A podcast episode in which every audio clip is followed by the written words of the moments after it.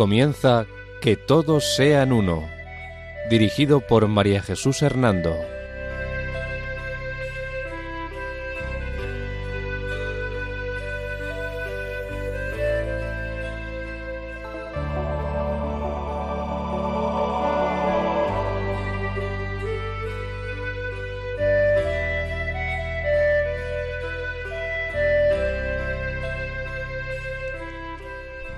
Buenas tardes, queridos oyentes de Radio María, y feliz tiempo de Pascua de Resurrección. En esta tarde del Día del Señor, bajo la protección de María, volvemos a estar con ustedes en este programa titulado Que todos sean uno.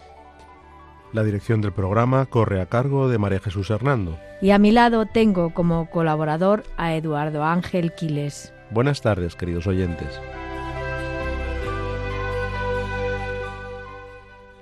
El cisma de los cátaros de la Iglesia Católica, también conocidos como albigenses. Los creyentes de la secta cátara veneran y respetan a los que consideran elegidos de Dios y les aportan comida y dinero.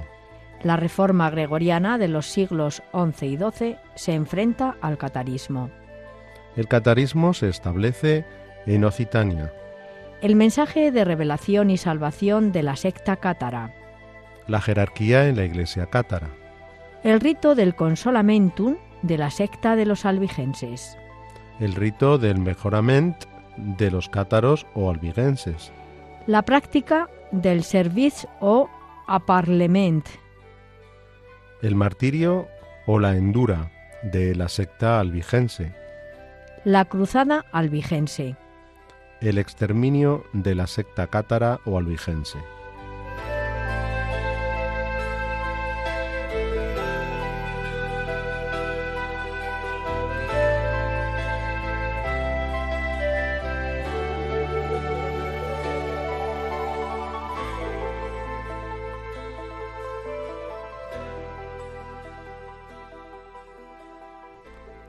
Antes de iniciar nuestro programa, deseo señalar las fuentes bibliográficas en las que nos hemos basado para el estudio de los cátaros o albigenses.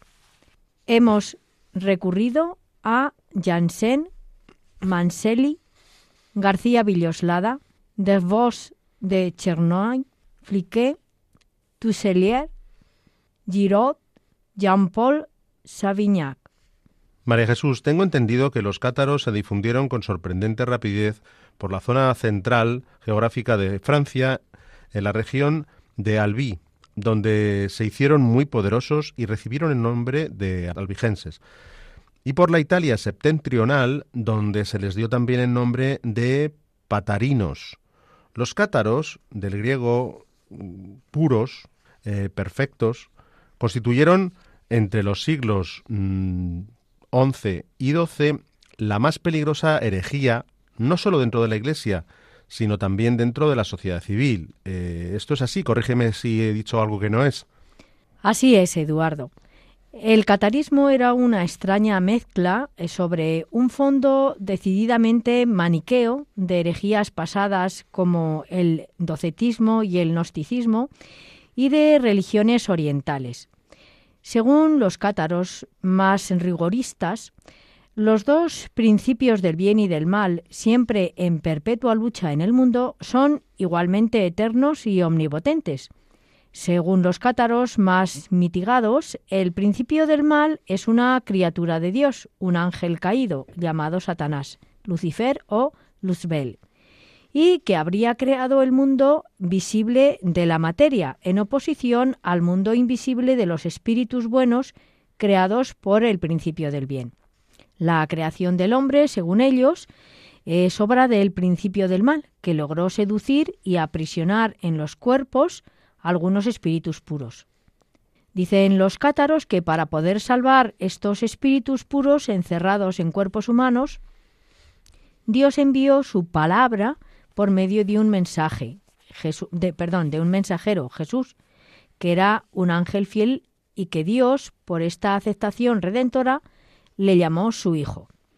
De este modo, dicen ellos, Jesús bajó a la tierra con el objetivo de no tener ningún contacto con la materia y tomó un cuerpo aparente y vivió y murió aparentemente como un hombre.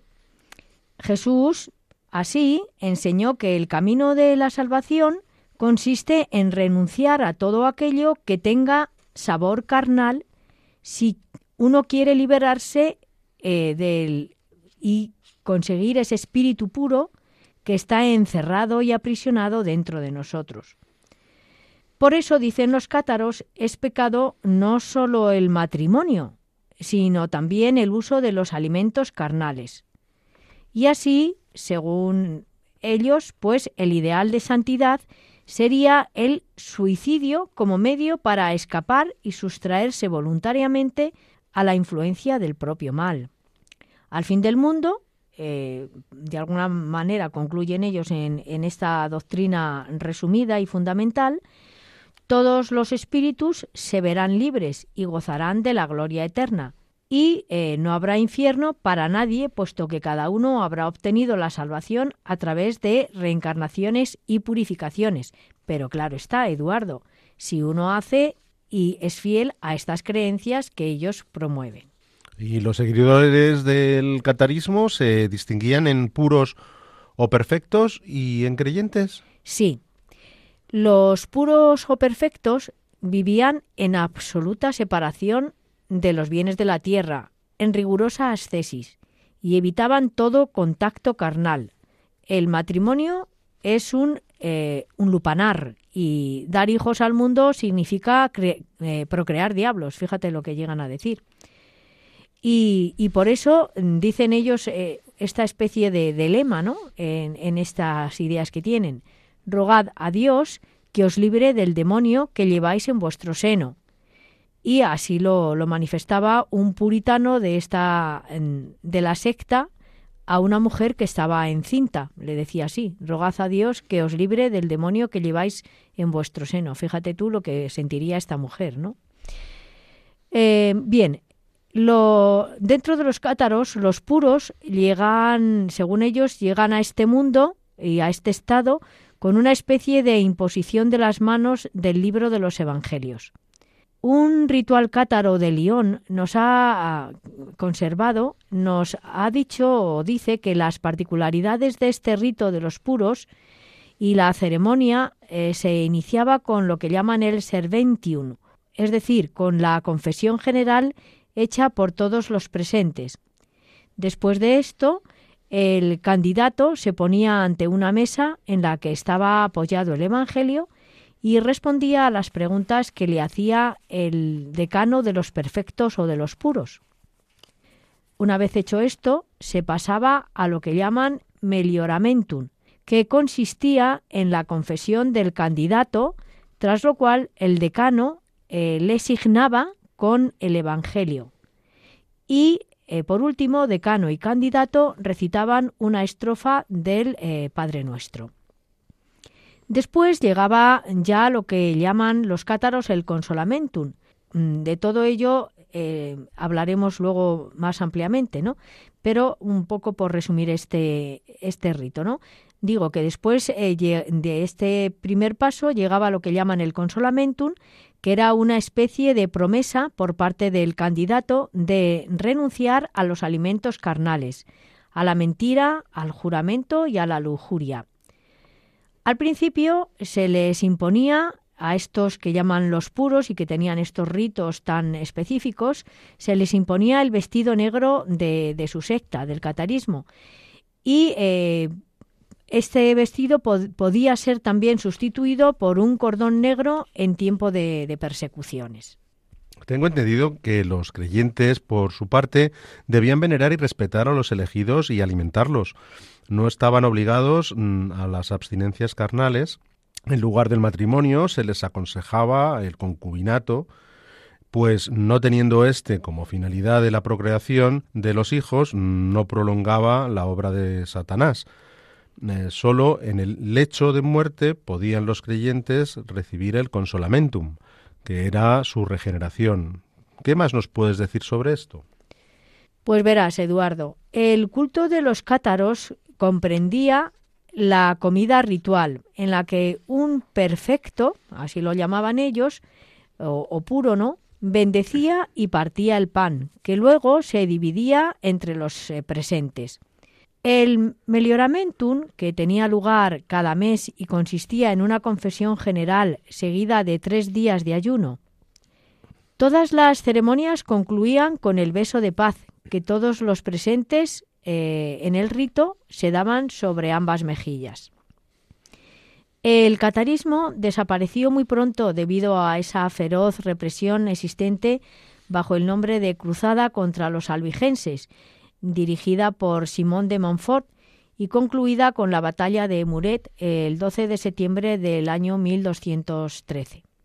Entre los apóstoles evangelizadores de los países eh, contaminados del catarismo es preciso recordar a San Bernardo, eh, al obispo español Diego de Acevedo y a la Orden de los Frailes Predicadores fundada por Santo Domingo de Guzmán. Ellos, pues, eh, ciertamente dijeron al pueblo, ¿no? el peligro que tenía este, esta, este cisma, esta secta que se había creado con el catarismo o, los albigenses y ellos fueron un poco los que trataron de, que la gente no, no se fuese detrás de ellos. ¿Y qué ocurre alrededor del año 1000 cuando el clero regular católico se encierra en prestigiosas abadías con gran proyección intelectual y filosófica? Pues que alrededor de este año 1000, es decir, a partir del momento en que aparecen los primeros documentos escritos, cuando el clero regular católico se encierra en esas prestigiosas abadías con gran protección, perdón, con gran proyección intelectual y filosófica, y el clero secular, es decir, los clérigos del campo y de los eh, y, que vivían entre la gente, vive sumergido en la incultura general, los aires de reforma envuelven al pueblo cristiano en busca de un regreso a lo que eran los ideales evangélicos de, pobreza. Y bajo un poco bajo este lema, si quieres ser perfecto, ve, vende todo lo que tienes, cédelo a los pobres y tendrás un tesoro guardado en el cielo. Después regresa y sígueme. Eh, por lo tanto, había un deseo de pureza de costumbres y de predicación de la palabra de Dios en medio de un poco de Mm, de este clero, ¿no? Que vivía de una forma, pues, eh, digamos, menos evangélica, ¿no? De lo que debería vivir. ¿Y qué ocurre con la reforma gregoriana entre los siglos XI y XII? Pues que esta reforma gregoriana entre estos dos siglos se convertirá en una primera tentativa de respuesta por parte de la Iglesia católica a los nuevos problemas planteados por el cristianismo instalado en una Europa en paz. Eh, así, clérigos y laicos, eh, bueno, pues salen a la calle para predicar el Evangelio sin preocuparles obtener ni la autorización de Roma ni el derecho de traducir las escrituras del latín. Algunas iniciativas no prosperan, otras son reconocidas por la Iglesia de Roma, como por ejemplo, pues la reforma de de San Francisco de Asís y la Orden de los Hermanos Menores de, Domingo de Guzmán y también la Orden de los Hermanos Predicadores, vamos, de Domingo de Guzmán, que es la Orden de los Predicadores, ¿no? La de los Hermanos Menores es la de San Francisco de Asís.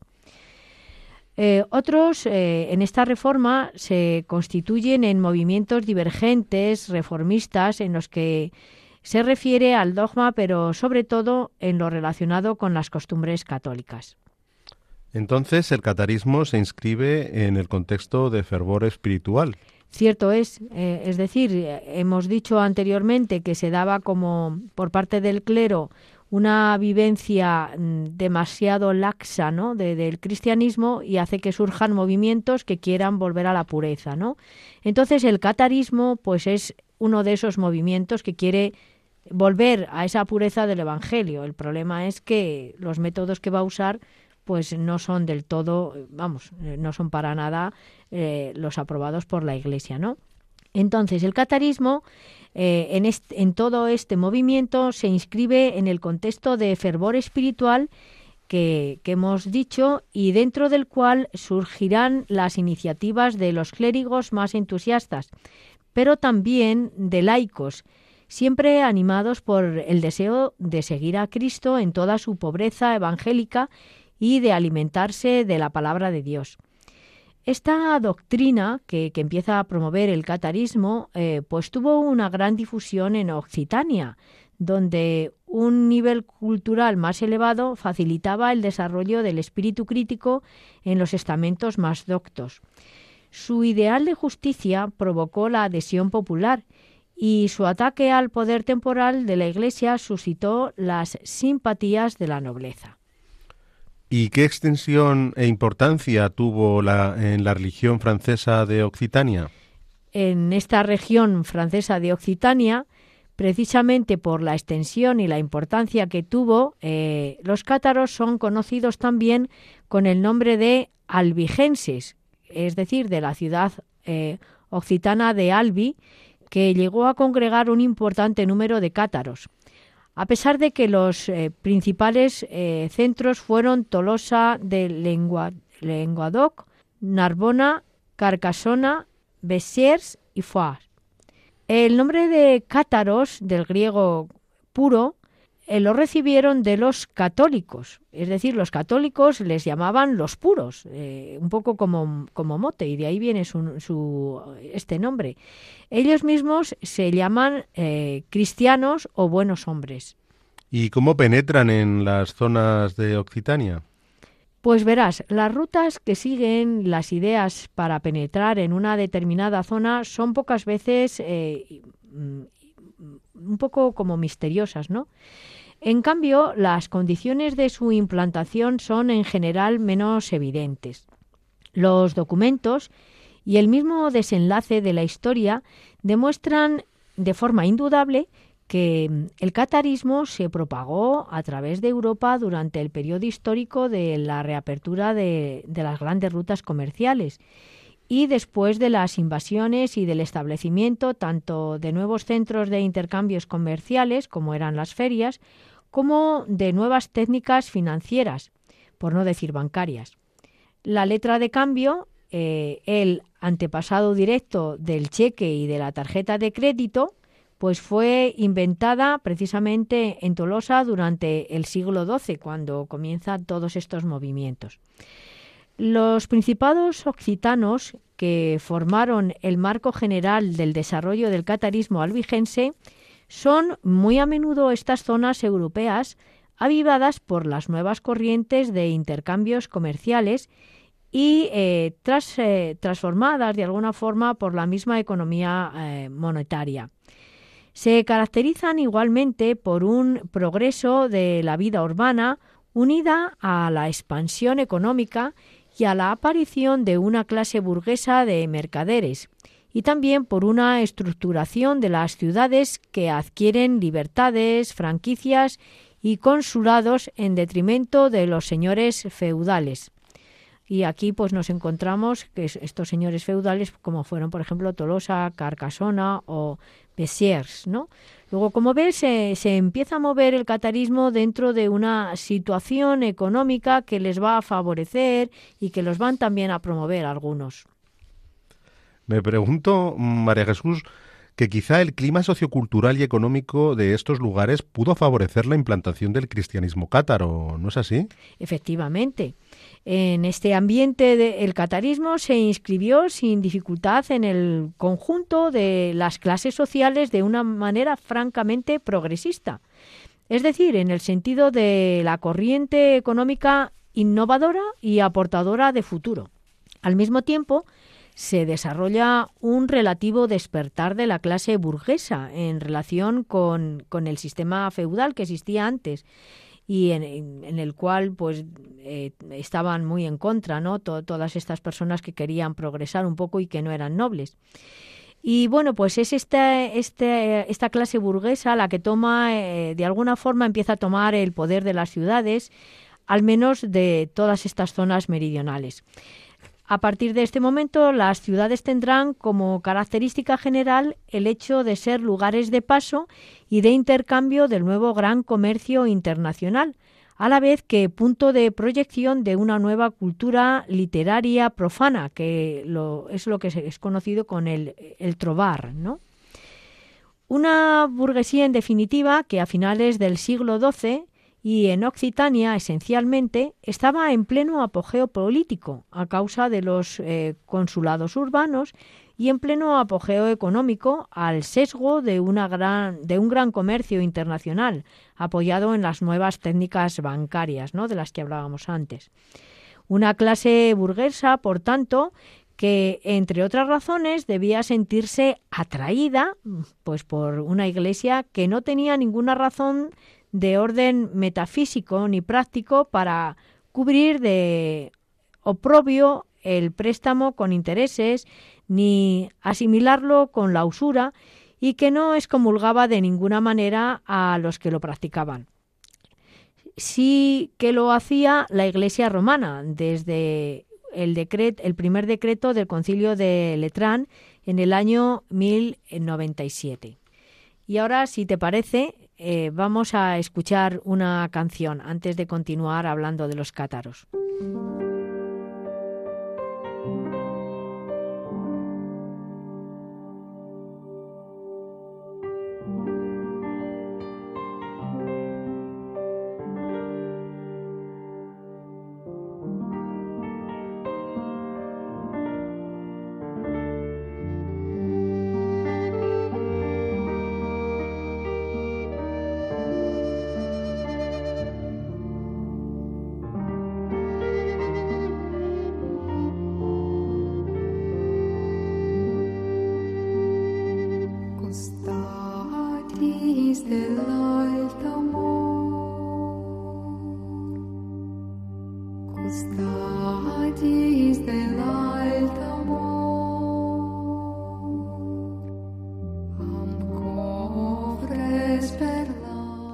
Recordamos que pueden escribirnos al correo electrónico que todos sean uno arroba radiomaria.es, todo junto y con letra minúscula.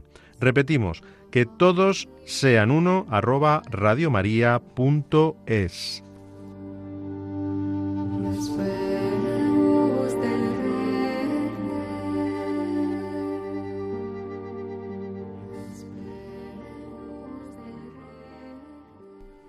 Queridos oyentes, en este mes de mayo dedicado a la Virgen, queremos recordarles que Radio María se sostiene únicamente con donativos de los que la escuchan.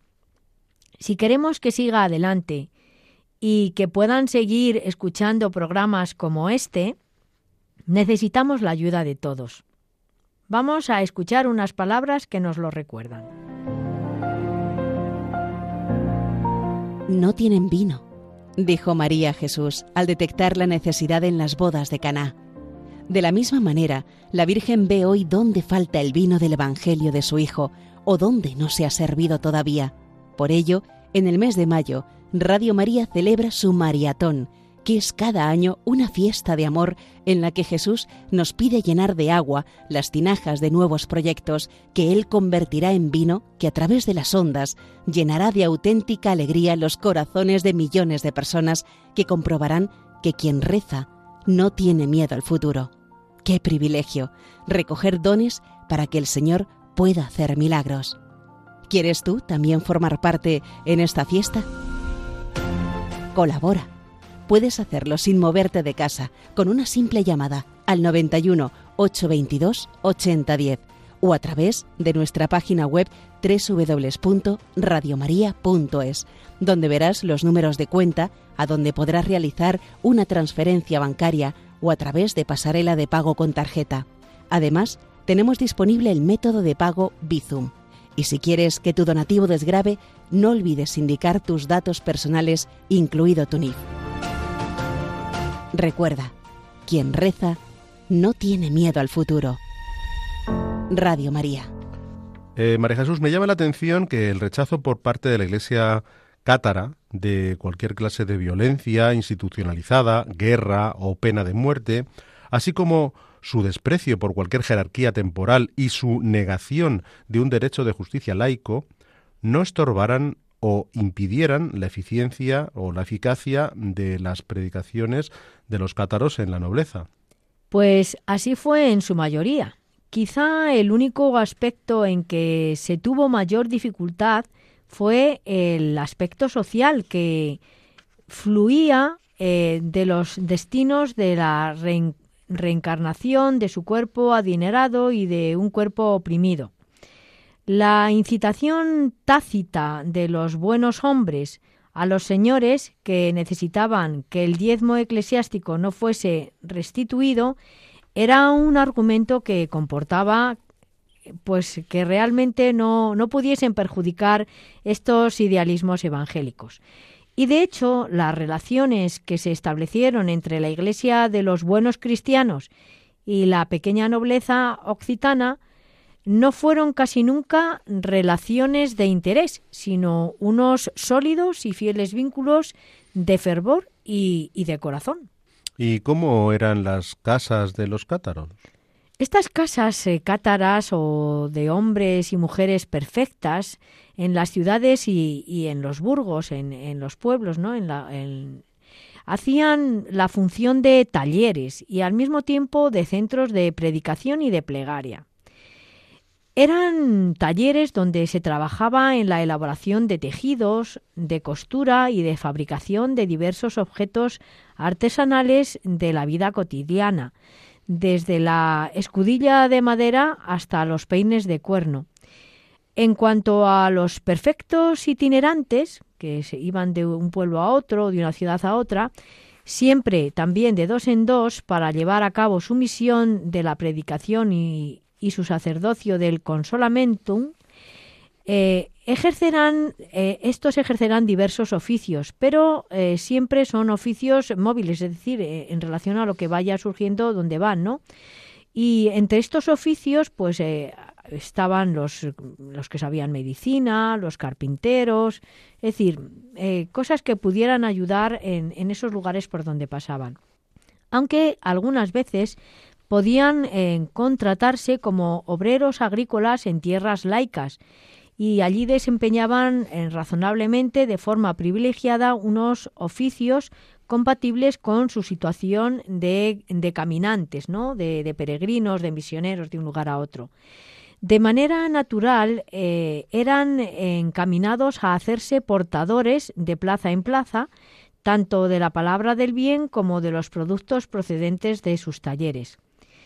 Contribuían así ampliamente a la financiación de, de su iglesia y de estas casas de las que he comenzado hablando, ¿no? a la cual naturalmente también alimentaban diferentes donaciones y sobre todo legados entregados con motivo de los consolamentus dispensados a los moribundos. Entonces, esta iglesia o secta cátara no necesitaba ayuda o financiación. Sí, claro, cómo no. Eh, esta secta cátara, no obstante, a pesar de ser eh, pues una iglesia rica, rica por el trabajo de toda la comunidad, y por las donaciones y por los legados piadosos como cualquier iglesia, y a pesar de la vida de pobreza de cada uno de sus miembros, pues, eh, como no, claro, necesitaba dinero. Sus bienes eh, no estuvieron nunca congelados en forma de grandes haciendas, sino que se quedaron en el mercado económico.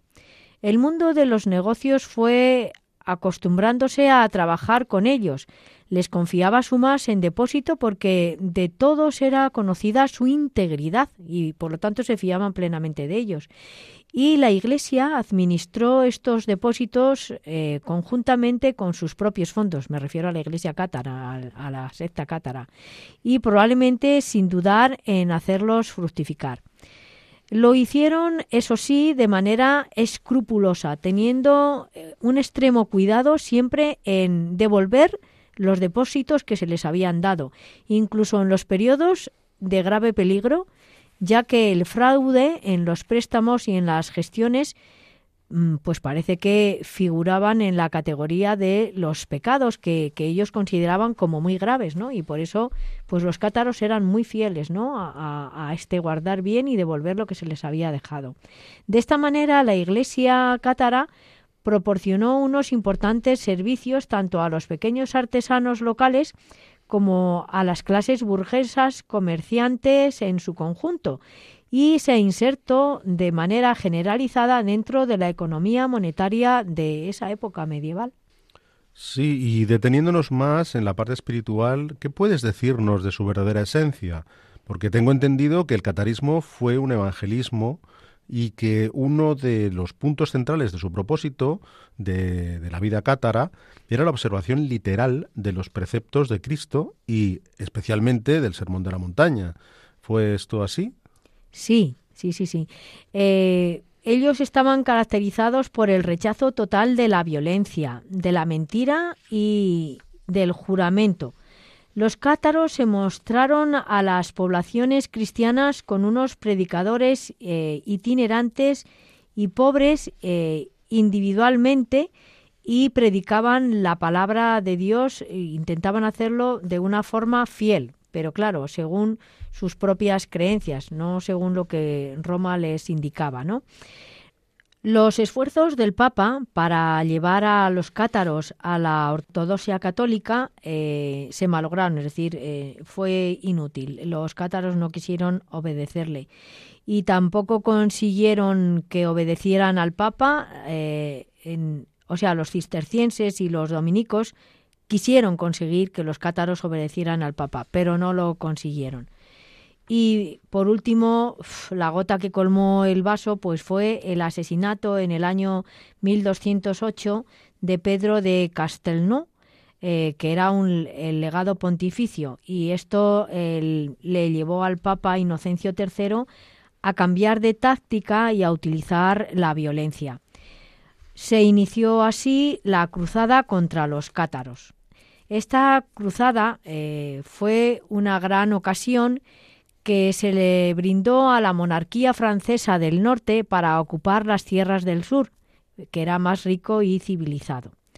Esta violencia contra los cátaros continuará años más tarde con los procedimientos empleados por la Inquisición y las posteriores hogueras colectivas ordenadas por los distintos brazos temporales de lo que era la Iglesia de Roma.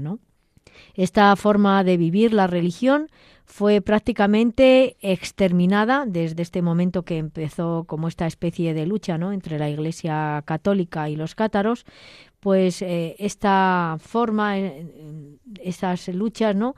fueron prácticamente exterminadas durante la segunda mitad del siglo XIII, a pesar de que todavía se mantuvieron algunos reductos en Occitania hasta el siglo XIV y en Italia y Albania hasta el siglo XV dejando más allá de una larga eh, obliteración un mensaje vivo mm, que da a quien quiere leerlos la memoria de los documentos medievales, eh, un cristianismo sin condena eterna y sin cruz, rechazo del mal y de la, de la violencia y total confianza en la bondad fundamental de la naturaleza humana.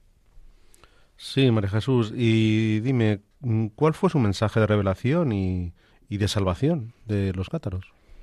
La situación que plantea el catarismo podría parecer como bloqueada. Por un lado, al el principio del bien y del ser eh, fuera, el, fuera del tiempo y fuera del mundo visible, en el mundo luminoso e infinito de los espíritus buenos, en la eternidad y por otro lado el mundo visible y temporal del que el principio maligno es el príncipe ordenador, donde las almas de los hombres, según ellos, de encarnación en encarnación, es decir, la, reencarnación, ¿no? duermen en la materia corruptible indefinidamente renovada y en el olvido de su origen divino. Es decir, eh, como decíamos al inicio, creen en esos dos principios, el principio del bien y el principio del mal. Pero eh, para ellos Dios es, un, es el amor infinito. Eh, un Dios que, amor infinito, que no permanece inmóvil en su mundo de luz. Este Dios tiene piedad de su pueblo e interviene en un mundo que no es el suyo mediante el advenimiento de su Hijo Jesucristo, ¿no? Así lo dicen ellos. Dios, dicen los cátaros, hizo transmitir a su pueblo en el exilio el mensaje de la revelación y de la salvación destinado a liberarlo del mal, de ese principio que, en el que ellos creen del mal, ¿no? Y Cristo, enviado por Dios, apareció en este mundo y predicó el reino de su Padre, recordando a las almas adormecidas su patria celestial.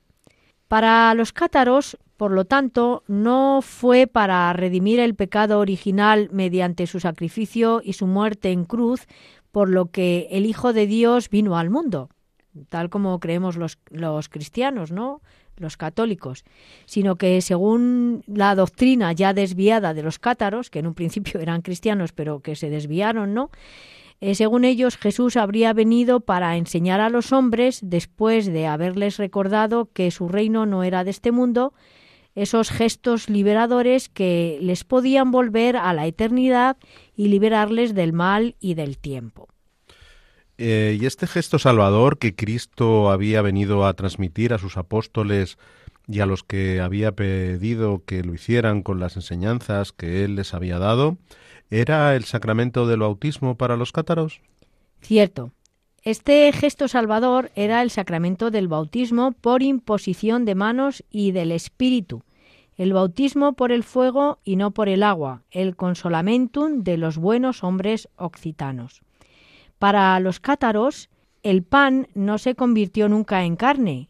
El vino no representó nunca eh, el papel horripilante de la sangre vertida por Cristo.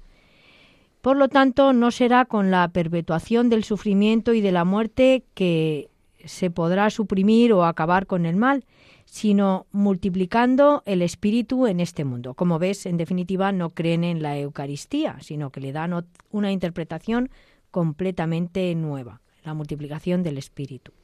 ¿Y cómo es la jerarquía en la iglesia cátara? La iglesia de los buenos cristianos, eh, cuando buenos cristianos son los cátaros puros, ¿no? O asamblea de comunidad de fieles que alcanza su salvación siguiendo una regla y siguiendo al pie de la letra los preceptos del Evangelio, tenía una ordenación interna relacionada con la propia eclesiología suya, ¿no? sus propias creencias, y estaba estructurada en la intención de cumplir eficazmente con su vocación universalista, que era difundir la palabra de Cristo y el consolamentum, es decir, su sacramento salvador del bautismo espiritual. Esto es lo que significa consolamentum, sacramento salvador del bautismo espiritual. ¿Y cómo estaba dividida esta iglesia? Pues mira, Eduardo, esta iglesia estaba dividida en tres niveles. Creyentes, consolados y buenos cristianos. El creyente es aquel que escucha, ¿no? El que viene a escuchar, a oír la práctica de los cátaros. El grado del consolado, que es el segundo, es más difícil de definir, pues eh, hay eh, lo que se llama el simple consolado, es decir, el enfermo que ha recibido el sacramento de los moribundos y después ha sobrevivido eh, y por lo tanto podría estar en espera de ser realmente bautizado. Y luego está lo que ellos llaman el simple perfecto o la simple perfecta, que es el bautizado o la bautizada durante los periodos de paz y solamente eh, tenía la potestad de decir la plegaria, de bendecir el pan y de dar el consolamentum a los moribundos. Y el, tercer estamento de esta, de esta iglesia, ¿no? de este cisma, de esta secta, eh, pues el tercer nivel, el de los buenos cristianos, es realmente el, lo que sería el sacerdotal, ¿no? que es eh, aquellos que se dedican a la predicación solemne del oficio del bautismo del Espíritu que eh, se otorgaba al neófito o, iniciado que llevaba mucho tiempo preparándose y que estaba destinado a entrar en las órdenes de los cátaros. Parece haber sido de alguna forma reservado este, esta tercera parte, este tercer eh, nivel, únicamente a una jerarquía de esos buenos cristianos o perfectos, llamados también en algunos momentos ancianos, diáconos y obispos.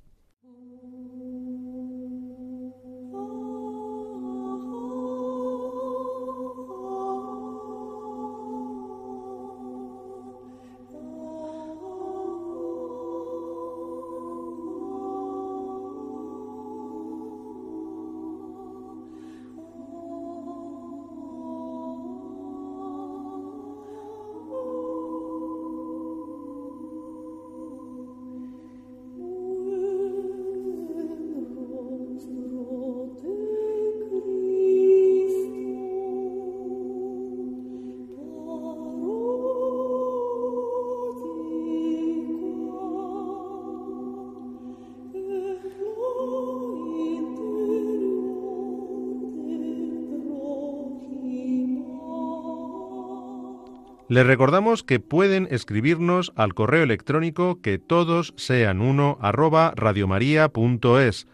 todo junto y con letra minúscula. Repetimos, que todos sean uno arroba.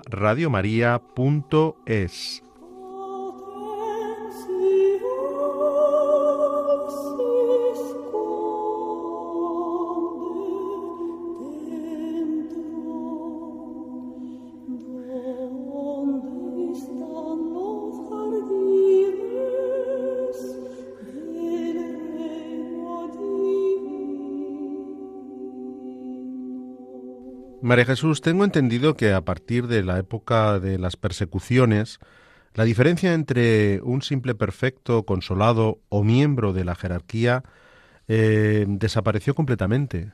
Cierto. Muy pronto, a partir de la época eh, de las persecuciones, la diferencia entre simple perfecto, consolado o miembro de la jerarquía desapareció completamente.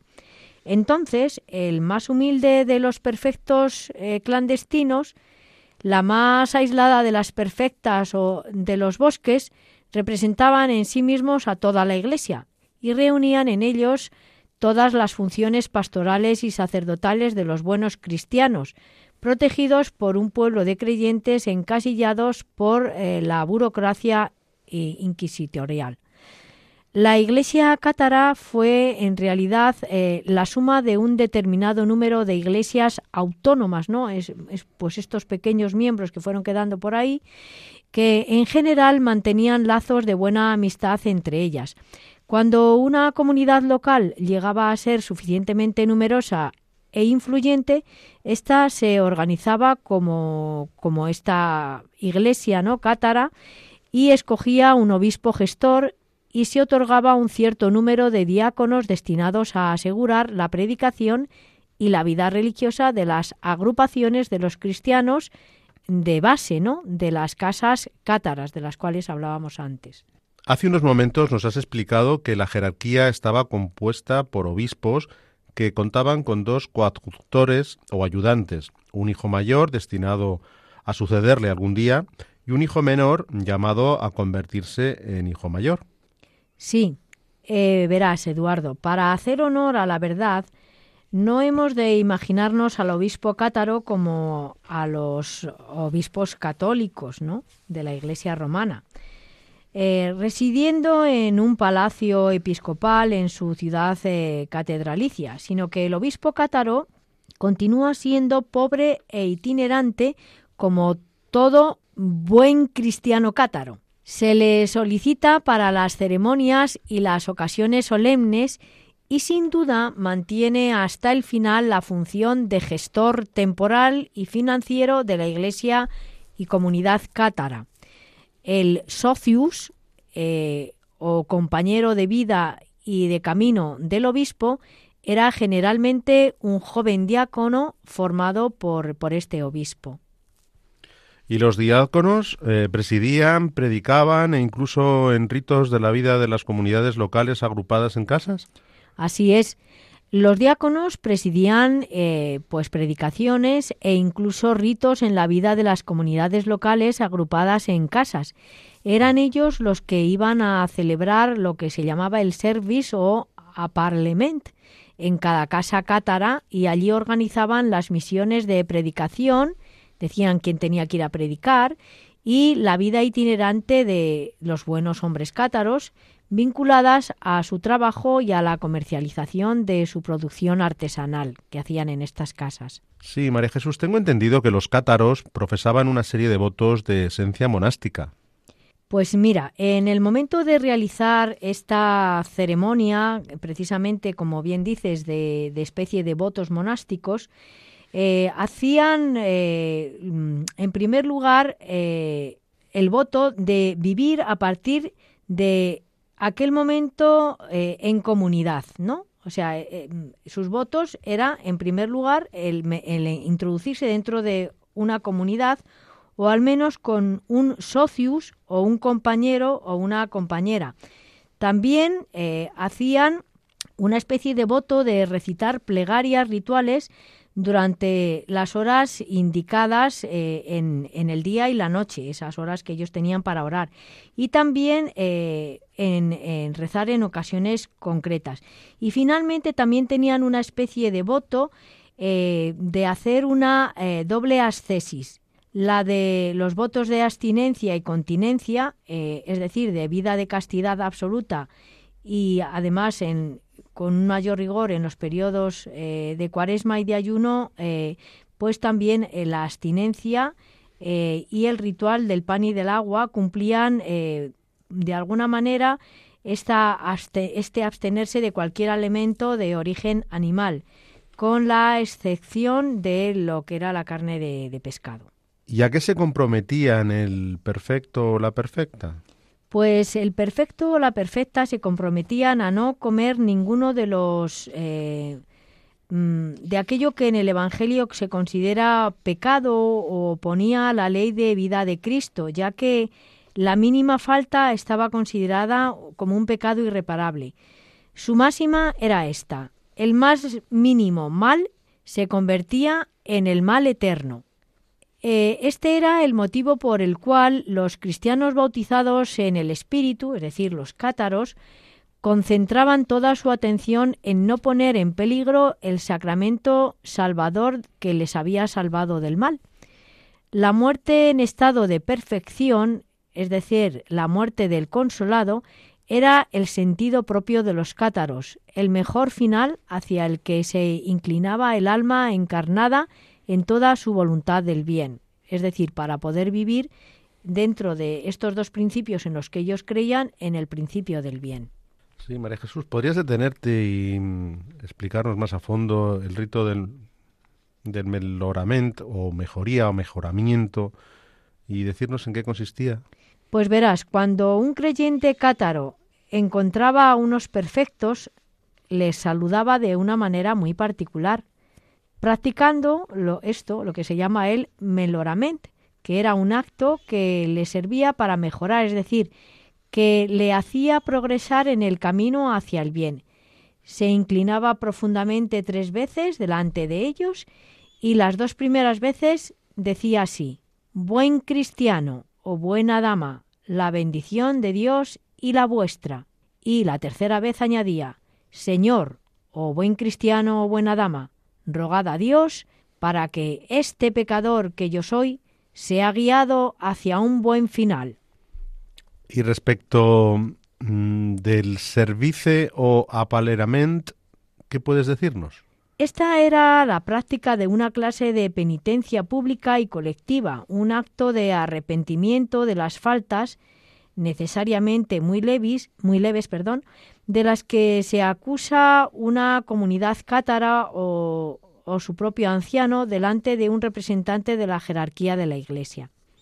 Y ya también, ya, ya que estamos, mm, dinos también en qué consistía la endura o, el martirio directo. Pues aquí se trata de que algunos creyentes cátaros, ante la angustia de ver a su iglesia cátara bajo la amenaza de la persecución y obsesionados por acelerar la liberación del alma, tendían a asimilar la muerte en manos de un perfecto con un bautismo en la Iglesia de Cristo. Esta fue la causa que hizo que se multiplicaran a finales del siglo XIII y principios del XIV las prácticas que habrían motivado el origen de la leyenda de este suicidio ritual mediante una huelga de hambre. Luego, la, la endura consistía en el martirio. Eh, el martirio que llamaban ellos martirio, pero que en realidad eran un suicidio, se suicidaban a través de una huelga de hambre. Eh, María Jesús, si esta leyenda es cierta, nos da fe de hasta qué punto eran rigoristas en sus creencias los seguidores del catarismo. ¿Se pudo llegar al exterminio de la iglesia cátara o de esta secta de los cátaros? Pues no sé si se puede hablar de exterminio, pero lo que sí se dio fue la institución, por así decirlo, de una Inquisición.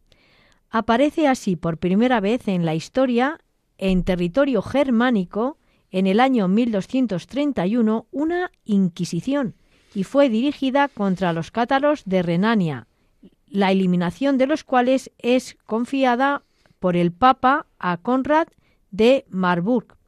Y en el año 1233, en Occitania, el Inquisitio Heretice Privitatis, función de investigación sobre la depravación herética, es instaurada oficialmente y Gregorio IX inviste del poder de este santo oficio a dominicos y franciscanos. Eh, ¿Podrías darnos más detalles sobre esta Inquisición? Claro que sí, pero en primer lugar creo que conviene aclarar que la palabra Inquisición significa propiamente investigación. El procedimiento fue dirigido por un verdadero tribunal con un juez que instruye cada caso, interrogando bajo juramento a los eh, testimonios aportados con la intención de obligarles a decir toda la verdad, tanto si se trata de ellos mismos como de otras personas.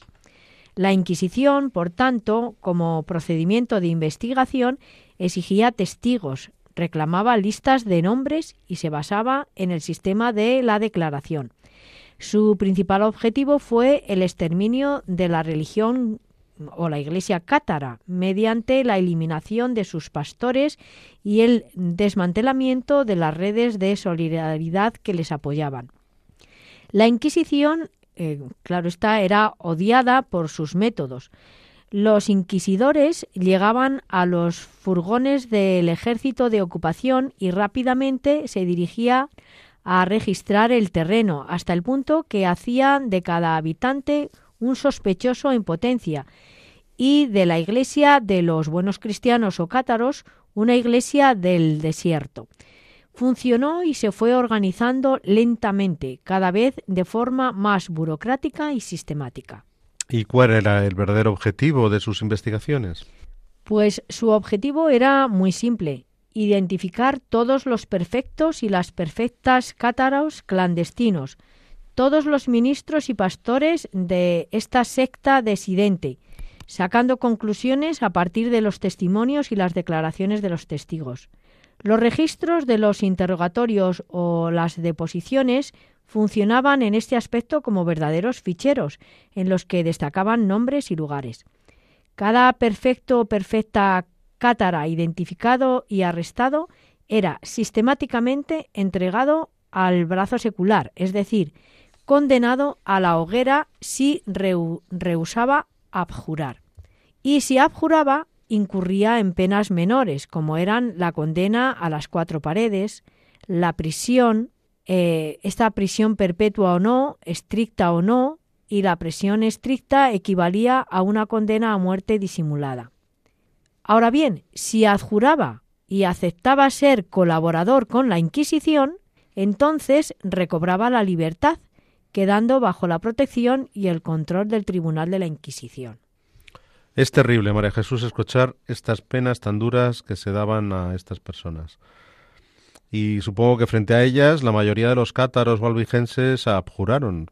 Pues fíjate, Eduardo, a pesar de esta dureza en las penas, la mayoría de los perfectos o cátaros no abjuraron, y fue de esta manera como la, eh, se ha continuado esta presión, represión selectiva y como el terror eh, generalizado y la declaración erigida en sistema debido al miedo y a la codicia llevadas a cabo por la Inquisición desde el año 1234 y 1325, logró la total desaparición de la Iglesia cátara en Occitania.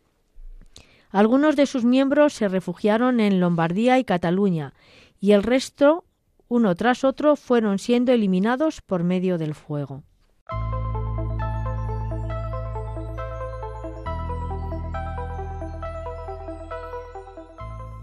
Pueden volver a escuchar el programa en el podcast de nuestra web www.radiomaria.es. También pueden solicitarlo para recibirlo en casa pidiéndolo al teléfono 91 822 8010. Asimismo, a través de la web www.radiomaria.es barra inclinada pedidos guion medio de guion medio programas o por correo electrónico a la siguiente dirección pedidos de programas arroba escrito todo junto y con letra minúscula.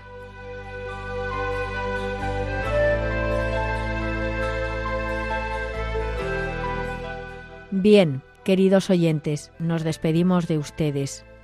La dirección del programa ha corrido a cargo de María Jesús Hernando. Y a mi lado ha estado como colaborador Eduardo Ángel Quiles. Hasta dentro de 15 días, si Dios quiere. Que María nos guíe en nuestro caminar y en la búsqueda del diálogo ecuménico e interreligioso. Buenas tardes y gracias por escucharnos.